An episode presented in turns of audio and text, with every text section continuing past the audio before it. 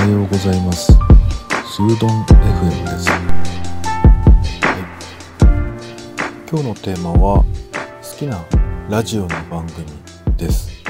えっ、とね、僕はまあ一日中ね家にいることがまあ多いわけなんですけども、まあ昔から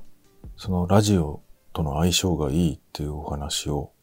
結構何度も何度もお話ししてると思うんですけど、えっ、とまあローカルに住んでるので、放送の電波がね、なかなかなくて、昔は JWAVE を聞いてたんだけど、まあそれは東京にいる頃の話で、今はそれ課金しないとなかなか聞けないんですよね。で、ある時期から、まあ NHK のラジオをずっと聞くようになってて、で、最近でもね、好きな番組すごいいっぱいあるんですけれども、その中でもね、えっ、と、すごく毎週楽しみにしている番組があります。それがね、あの、音楽家の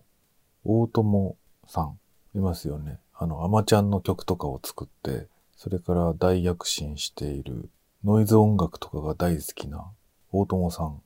の番組で、えージャズトゥナイトっていうね、番組があるんですけれども、これがね、非常にすごくいいんですよね。なんかトーンもいいし、あの、大友さんって嘘がないんですよね。なんだろう、人柄が出てるっていうか、まあ昔ね、一度だけ、あの、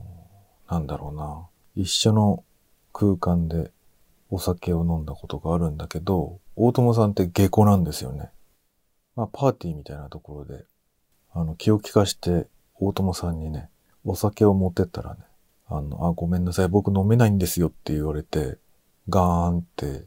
なった記憶がありますね。で、それ以来ね、まあちょっとそんなにこう詳しい話っていうのはお話はしたことないんですよね。まあその空間の中で一緒にいたっていうだけなんですよ。あの、他の人が会話するのを聞いていたっていうね、一緒の席にいたってだけなんで、あの、それだけのただの一人の人間なんですけど、あの、まあ親近感があって、まあとにかく話も面白いし、あの、ものすごく若く見えるし、なんか真面目に音楽やってるんだなっていうのが伝わってくる人でしたよね。で、それがその NHK の番組を持って、それ以来ね、ずっとなるべく聞いていて、僕はあの、漫画とかも好きだし、特に本、リアルな本が好きで、よく集めてるんですけども、それと同じようにね、好きなラジオをね、録音するっていうのも一つの趣味になってて、もうずっとこのジャズ・トゥナイトの番組シリーズはね、録音してますね。で、もっと言うとね、その、この番組が始まる前に NHK のね、お昼の番組があって、それの一つのコーナーに大友さんよく出てたんですよね。で、その時のね、録音もね、結構してましたね。それもすごく面白くて、いつもその NHK の あの、昼間の番組にもかかわらずね、ノイズとかをね、ガンガンかけまくってね、途中でこう止められたりして面白かったですよね。で、このジャズトナイトのシリーズはまあ王道から、それからまあ、なんか日本人、活躍してる日本人もよく出てきているんですけど、ちょうどね、今週の今、NHK のあの、ラジルラジルっていうアプリなのかな？なんていうのかな？一週間配信した番組を一週間だけ聞けるっていうコンテンツがあって、それで今一週間聞けると思うんですけどね。5月2日の日曜日まで聞けるんですけど、秋吉敏子さんっていう女性、まあ、偉大なジャズのピアニストっていうのかな？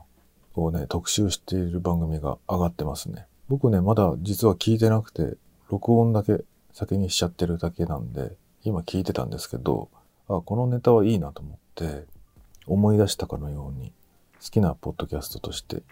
上げてみました。まあ、大友義秀さんは、あの、ツイッターもやっててね、まあ、ツイッターでもそうだし、この番組内でもそうだけど、ちゃんと、なんていうのかな、怒りも含めて、こう自分の気持ちをね、表に、こう感情をちゃんと出せる大人なんですよね。まあ、そういう意味でもね、なんか信頼できるっていうか、リスナーとして、して、ちゃんと聞いてられるっていう、まあ、いい大人の一人っていうのかな。そういう風に僕は見てますね。なんか有名になってくるとだんだんだんだんこう物が言えなくなってくるっていう大人がねすごい多いと思うんですけどもあの大友さんはそういう大人じゃなくてちゃんとこう声を上げてくれる理想的な大人ですよなんか今割とねいい人はいっぱいいるし有名な人ってのはいっぱいいるんだけど何て言うのかななんかいい顔する人ばっかりでちゃんとした大人ってなかなかいないと思うんですよね。だからいい大人です、まあ、人柄も含めて今日は押してみたいなと思って紹介してみました。また面白そうな番組を紹介していきたいと思います。それではまた。